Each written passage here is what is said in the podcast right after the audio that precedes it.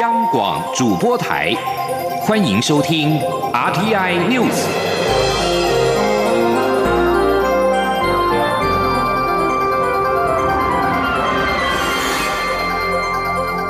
听众朋友您好，欢迎收听这节央广主播台提供给您的 RTI News，我是张顺祥。美国前参议员陶德率团今天预估午后抵达台湾访问。总统府发言人张敦涵表示，蔡英文总统代表我国政府跟人民竭诚的欢迎。蔡总统也将在十五号上午接见访团一行，并在当天的晚间在官邸设宴款待。针对台美各层级以及各个领域的合作议题，深入的交换意见。吉林央广记者欧阳梦平报道。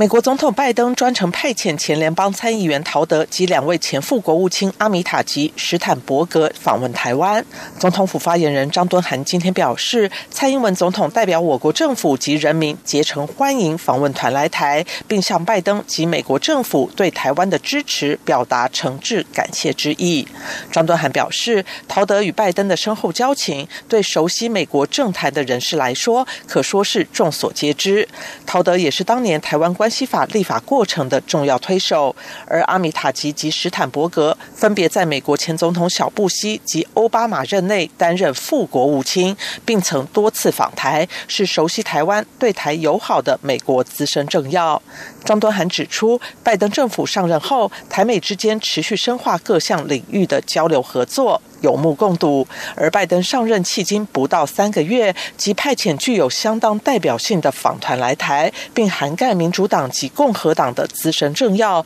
除了显示台美之间的坚定友谊，更再次展示台美关系的坚若磐石，并且充分传达美国跨党派对台湾的支持。张敦涵表示，蔡总统预计将在四月十五号上午十点于总统府接见访问团，并在当日晚间于官邸设宴接。待期盼双方能够针对深化台美各层级及各领域的合作议题深入交换意见，持续强化台美关系的稳健发展。中央广播电台记者欧阳梦平在台北采访报道。国民党则表示重视并且感谢美国拜登政府、国会跟民间友人对于台湾的协助跟支持。国民党也强调，希望在务实跟互惠的基础上面，台美关系能够先在非官方的基础上弹性的交往、稳定的提升，增进彼此的共同利益。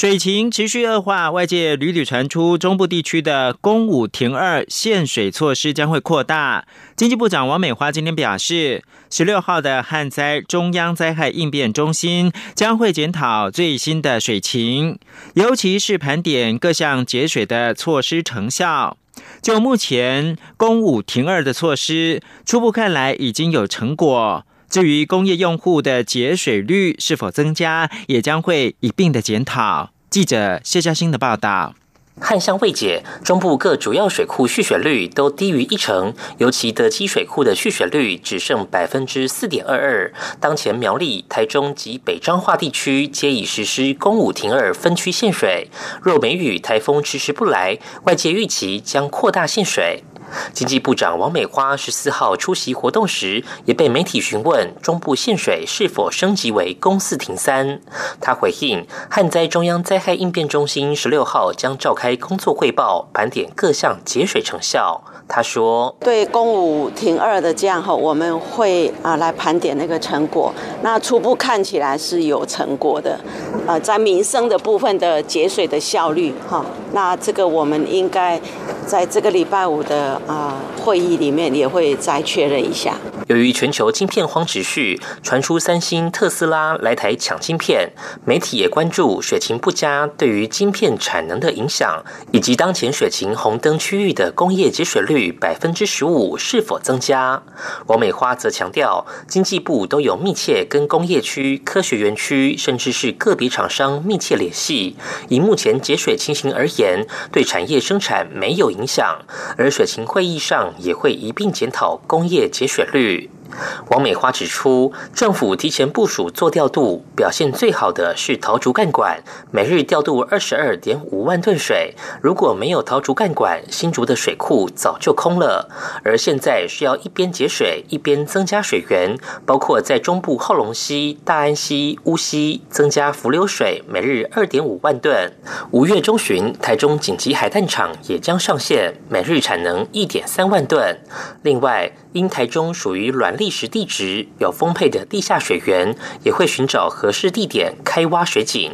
至于竹科管理局前局长李建木提议规划环岛输水管线，王美花则回应：大家对于汉向提出的各项建设性意见，我们都会参考。中央广播电台记者谢嘉欣采访报道。同样是水的议题，为了解决现行的污废水处理技术的瓶颈，环保署跟国内大专院校合作，研发低污染、低耗能、低成本、低度空间使用以及循环经济的四 L 加 C 的新兴废水处理技术，包括了电容去离子、旋律浮除。非电热浆以及氨氮气体循环回收技术，未来将十场示范验证。透过技术辅导跟产业的联盟，将可以提升国内整体产业的废水处理技术。请听央广记者刘品希的采访报道。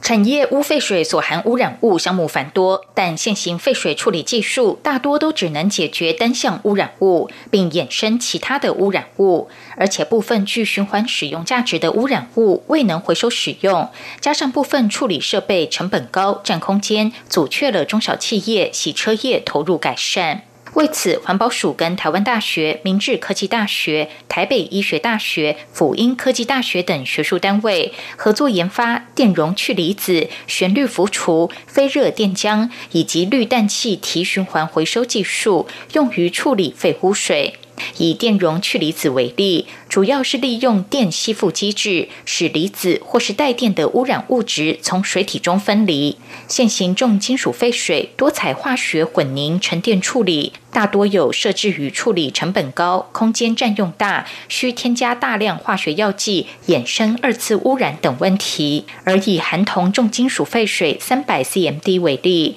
透过电容去离子技术，处理成本、设置空间都只需要三分之一，而且经电解还。原后每个月可以回收铜原料大约五百四十八公斤，可获益市值大约是新台币十五万。台大教授洪家宏说：“这个技术算是是比较一个新创的技术，所以这个对我们在国际上，我们是第一个从实验室走到。”呃，到到一个快快快模厂的实验，所以它第一个它的空间一定是很省。那那成本目前的话，就是呃，就整体来，比如说像像比如讲我们的混凝，它是需要产生一些污泥还有药剂，所以它它反而比较贵。那这个成它设备虽然比较贵，可是它 overall 它的它可以产生再生水的一个效益，然后等等，所以它剩下的成本可能会低，可能可能会比现在成本还要省一点。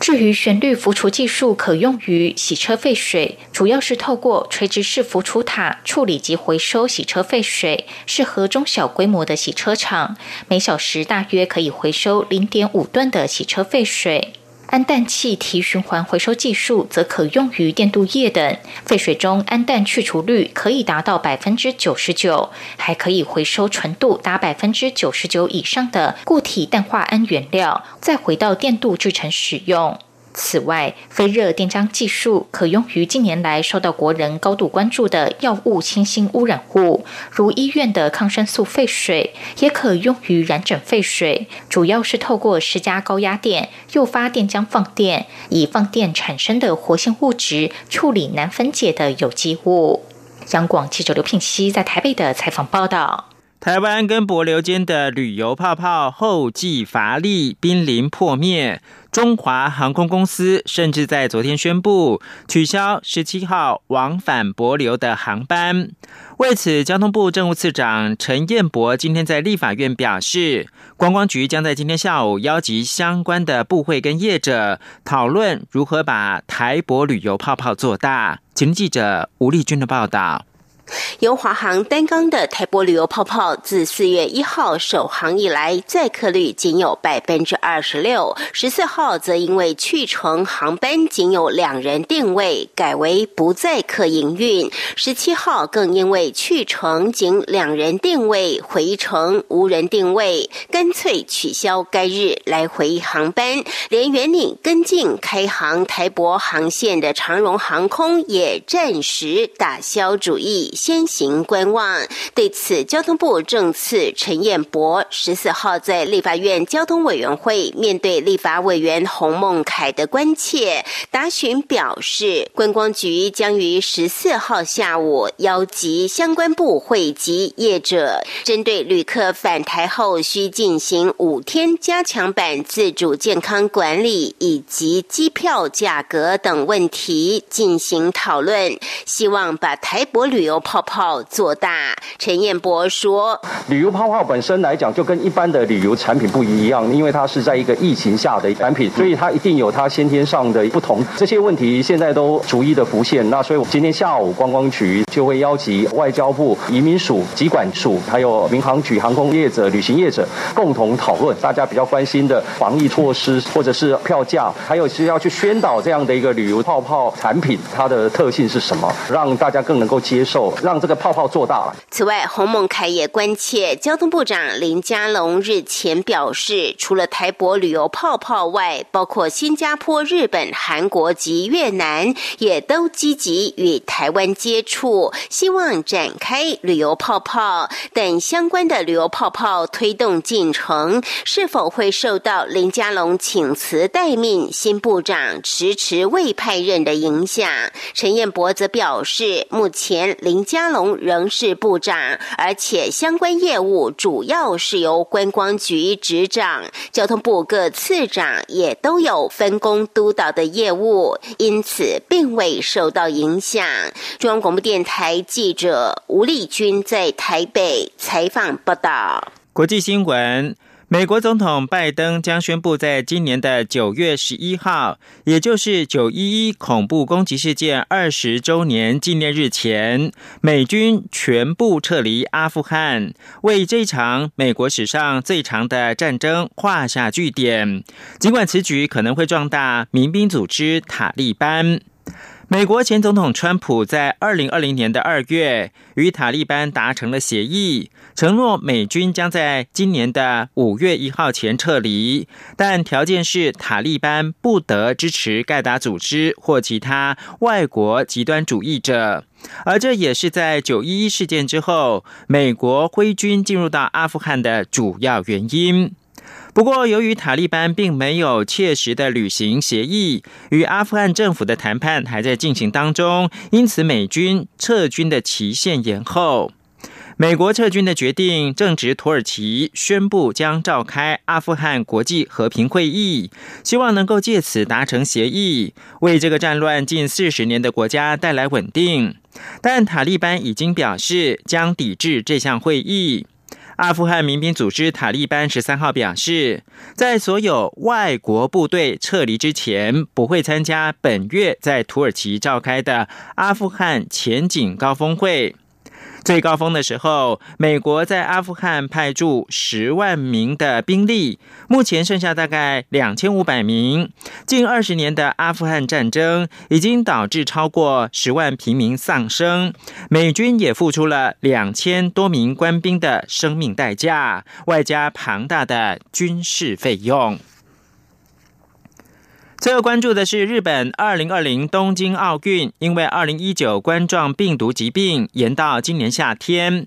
但一年来疫情反复，有不少声音认为冬奥应该停办。不过，国际奥会副主席科兹表示，东京奥运一定会办。今天是东京奥运开幕前一百天，科兹十三号透过影片表示，他可以毫不犹豫的说，冬奥会按照预定时间办理，并且说这会成为最安全的奥运。共同社在四月十二号公布的民调显示，在疫情持续蔓延之际，超过百分之七十的日本民众希望东京奥运取消或者是再度延期。新闻由张顺祥编播。大家好，我是黄一成医师。COVID-19 疫情影响全球，各国核准使用的疫苗都经过大规模的临床试验，确保安全性与有效性。目前全球多国开放接种 COVID-19 疫苗，可预防疫情发生，以降低感染风险。我国提供民众接种的疫苗符合国际标准，民众如符合接种条件，可在医师评估后安心接种。有政府，请安心。资讯由机关署提供。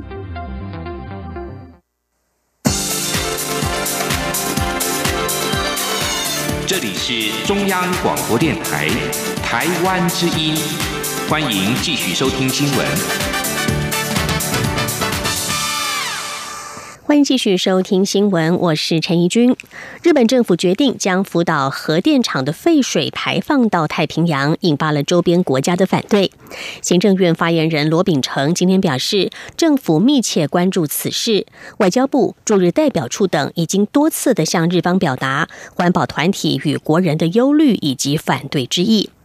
罗秉成指出，原能会以书面向日方表示反对的立场，并要求日本政府必须提供各种海域影响的预测分析数据，也要求加速紧密进行台日双方相关技术交流以及资讯分享，并且积极的提供周边各国东京电力公司就相关执行方案的申请与审查进度，以及处置方法的安全性等相关资讯。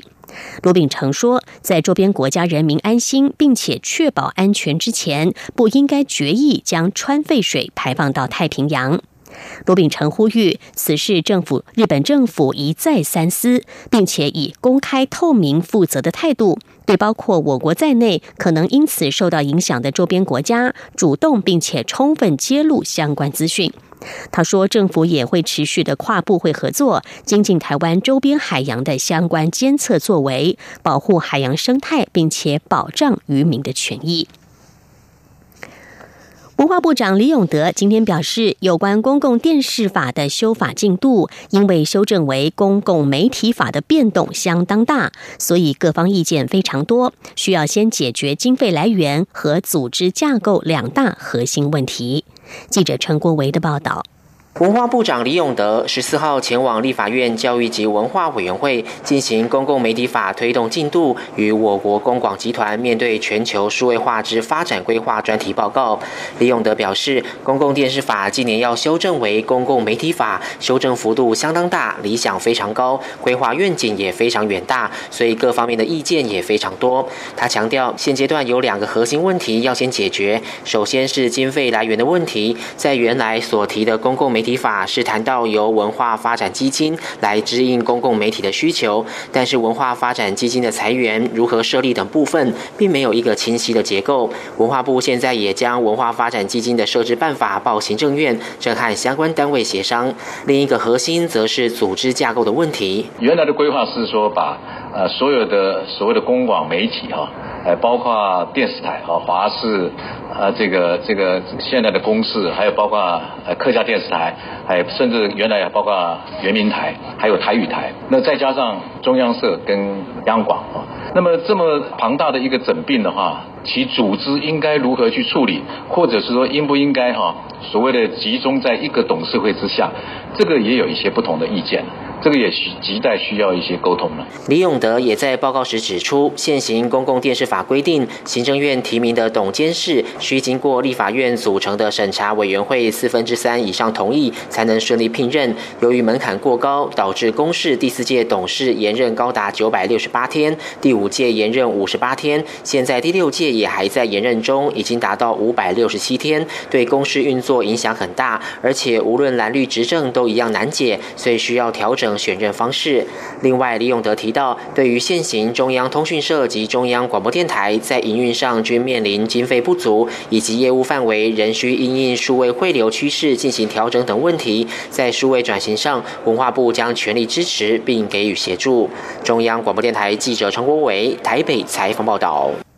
另外，文化部建制预算每年十亿元新台币的国际影音串流平台计划，采限制性招标。日前邀请公共电视提案，但因为内容没有符合标规的要求，结果遭到审议委员会的否决而流标。文化部长李永德今天在立法院表示，由于中央社有参与前导计划，之后如果中央社有意愿，将可以再借由限制性招标邀请中央社来参与。立法院今天还审查了劳工职业灾害保险及保护法草案，工商协会在立法院外举行了记者会，要求提高职灾保险费率到百分之五，而且将职灾保险放宽到终身给付，并采取实支实付的方式。记者王维婷的报道。立法院卫环委员会十四号、十五号审查劳工职业灾害保险及保护法草案，工商协会、RCA 员工关怀协会也在立法院外举行记者会，要求卫环委员会的立委调整职灾保险费率。工商协会专员刘念云表示，依照政院版本，要将职灾保险基金用于预防与重建法人经费，更应将保费视为强制雇主提列的职安成本。但是，劳工职业灾害保险及保护法草案中有关保费计算的第十六条仍然没有规定调整保费，不愿意造成雇主负担。刘念云表示，工商协会要求将职灾保险费率由目前的百分之零点二一提高至百分之五。刘念云说：“各位委员，你们如果也认为劳动部做的不好，你们也认为给付应该提高，你们至少要做到跟我们社运团体一样，提出你们的费率版本。”否则，你们跟劳动不一样，只是画饼充饥。我们的劳工，我们希望在五一劳动节的时候收到这种空心大饼的礼物吗？我们要吗？不要。如果他给我们空心大饼的礼物，我们是不是要来表达我们的抗议？好，所以我们的诉求很单纯哦。这么多年来，最关键的就是费率哦。我们喊一个口号，这个喊了很多年了：职灾新法画大饼。职灾新法画大饼。空心费率吃不到。空心费率吃不到。长期关注 RCA 污染案的 RCA 员工关怀协会理事长杜金珠表示。早年遭受 RCA 污染案指在的劳工，可能没有留存医疗单据，即使赢了官司，也很难向健保或劳保请领给付。第一批判赔的一百二十多位劳工，许多人在离开职场后发病，因为受到现行职在医疗给付限制，退保一年后就丧失请领资格。杜金珠主张新版的职灾保险法草案，应将职在医疗放宽至终身给付，并且采实支实付。RCA 员工关怀协会前理事长刘和云指出，草案规定劳动部每三年检讨一次费率，但是排除参考 RCA 案，电子业的费率只有百分之零点一一，这是网费 RCA 劳工二十年来争取到的成果。中央广播电台记者王维婷采访报道。COVID-19 疫苗的仓储、物流、配送、采购案即将开标。民间团体经济民主联合今天举行记者会，指出疫苗的运输安全攸关能否让一线防疫人员如期施打，这属于国安问题。但中国将疫苗当作外交战的武器，为此，金明联呼吁疫苗配送的采购案应该排除具有中国影响力背景的红色物流参与，避免大幅提高疫苗运送的国安风险。记者刘玉秋的报道。卫福部四月九号修正公告，COVID-19 疫苗一千四百零八点三万剂仓储、物流与配送的招标案，预计二十六号开标。经济民主联合与时代力量立委邱显志十四号共同举行记者会，认为预算金额高达新台币两亿四千万的疫苗运送招标案，攸关能否让医护第一线防疫人员接种、施打其成，更直接决定后续台湾是否可以解封的重要关键，等同国安问题。但中国政府将疫苗当作国际外交战的武器，呼吁贵服部在疫苗运送的招标案上应该排除红色物流得标。由于嘉里大荣集团将设置生技物流园区，具有运送疫苗运输能力，但金明联智库召集人赖中强进一步质疑，嘉里集团与中国政府关系密切，具有红色背景，甚至投资嘉里大荣一设不法。他将向投审会检举，并呼吁嘉里集团不要投标运送运输的采购案，以免大幅提高疫苗运送的国安风险。如果嘉里大荣家里医药物流还没有投标的话，请你千万不要来投标。好，那我们也呼吁，好，卫福部应该要呃理解这件事情的严重性，好，千万不要绝标给嘉里大荣。不止因为他的国安疑虑、红色背景，也因为他恶劣的劳动检查记录、血汗家里，哈，是一件。相当危险的事。实力立委邱显志也说，家里大荣过去几次多次违反劳基法与劳工安全卫生法，是血汗企业，疲劳驾驶恐影响交通运输安全。政府若把巨额的标案给了不该给的人，延伸的问题将造成台湾社会严重打击。而为了加强规范假外资、真中资来台的可能漏洞，赖中强表示，目前立委陈柏伟、王定宇已提出的两岸人民关系条例修正草案。呼吁立法院尽速排审，政府应该亡羊补牢。中央广播电台记者刘秋采访报道。国际消息，法新社报道，美国国内传出六个人接种了胶生疫苗之后出现罕见的血栓情形，引发忧心。有鉴于此，美国食品及药物管理局和疾病管制及预防中心双双建议暂缓胶生单剂型的 COVID-19 疫苗接种工作。交生十三号也宣布将延后在欧洲推出这支疫苗。交生表示，正在与欧洲卫生当局检视这些罕见的血栓病例。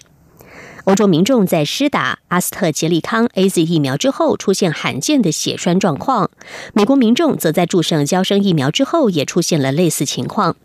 胶生疫苗和 A Z 疫苗都是以腺病毒载体进度技术研发而成的。而所有病例都是年龄介于十八到四十八岁的女性，都在接种疫苗之后的六到十四天出现了血栓的情况。在美国联邦卫生当局建议暂缓使用胶生疫苗之后，欧盟药品管理局表示，正在检视女性接种胶生疫苗之后出现罕见血栓情况的病例。目前并不清楚接种疫苗与血栓情况之间是否有因果关系。而暂缓接种交生疫苗一事，也打击了美国 COVID-19 疫苗接种的行动。美国目前有百分之四十五的成年人口已经接种至少一剂疫苗，速度之快，在全球名列前茅。美国情报专家在十四号所公布的报告当中指出，北韩将于今年恢复核子试爆，借此施压美国拜登政府进行对话。国家情报总监办公室十四号公布一份关于美国在全球面临威胁的报告。报告中指出，北韩领导人金正恩或会采取诸多挑衅和破坏稳定的行动，用以重塑区域安全环境，挑拨美国与盟友的关系，并且包括恢复测试核武与洲际弹道飞弹。北韩已经超过三年没有进行长城飞弹测试，与美国谈判朝鲜半岛非核化一事仍然敞开大门。但是报告指出，金正恩可能正在考虑今年是否要恢复长城弹道或是核子试爆，迫使美国以北韩所开出来的条件与他进行谈判。报告指出，金正恩仍然坚定的投入北韩核武发展。北韩除了积极从事弹道飞弹的研发，也有意发展生化武器。在这份二十七页的报告中，也提到了伊朗的核子计划，并预料到伊朗将把浓缩铀的纯度提高到百分之六十，这将使伊朗更进一步的接近百分之九十制造核子武器所需要的纯度门槛。目前，伊朗的浓缩铀纯度限于百分之二十，但是伊朗在十三号宣布，已经告知国际原子能总署，将从十四号开始起生产纯度为百分之六十的浓缩铀。这意味着铀库存可以迅速的进一步提高到铀二三五含量达到九成的武器级的水准。根据俄罗斯卫星通讯社十三号的报道，土耳其国民报日前披露，在中国驻土耳其大使馆与推特发文谴责土耳其在野党污蔑新疆人权之后，土耳其首都安卡拉当局考虑将中国大使馆所在的街道更名为突厥街，来作为反击。这项提案已经提交安卡拉市政府的会议审议。四月初，土耳其两个主要在野党的重要政治人物——民族主义政党好党党魁阿克谢纳尔以及左翼政党共和人民党籍安卡拉市长雅瓦许，在推特上批评北京的新疆政策。中国驻土耳其大使刘少斌在推特上点名这两位政治人物，并且回应称新疆是中国不可分割的一部分。中国对任何对中国主权和领土完整的侵犯，坚决的予以谴责。土耳其外交部为此召见了刘少斌。这个事件更引发了土国网友用留言灌爆中方的推特。根据报道，安卡拉市政府部门接着开始在中国大使馆附近进行维修工作，切断了自来水的供应。现在更进一步的将街道改名为突厥街。以上 T N News 由陈怡君编辑播报，谢谢收听，这里是中央广播电台台湾之音。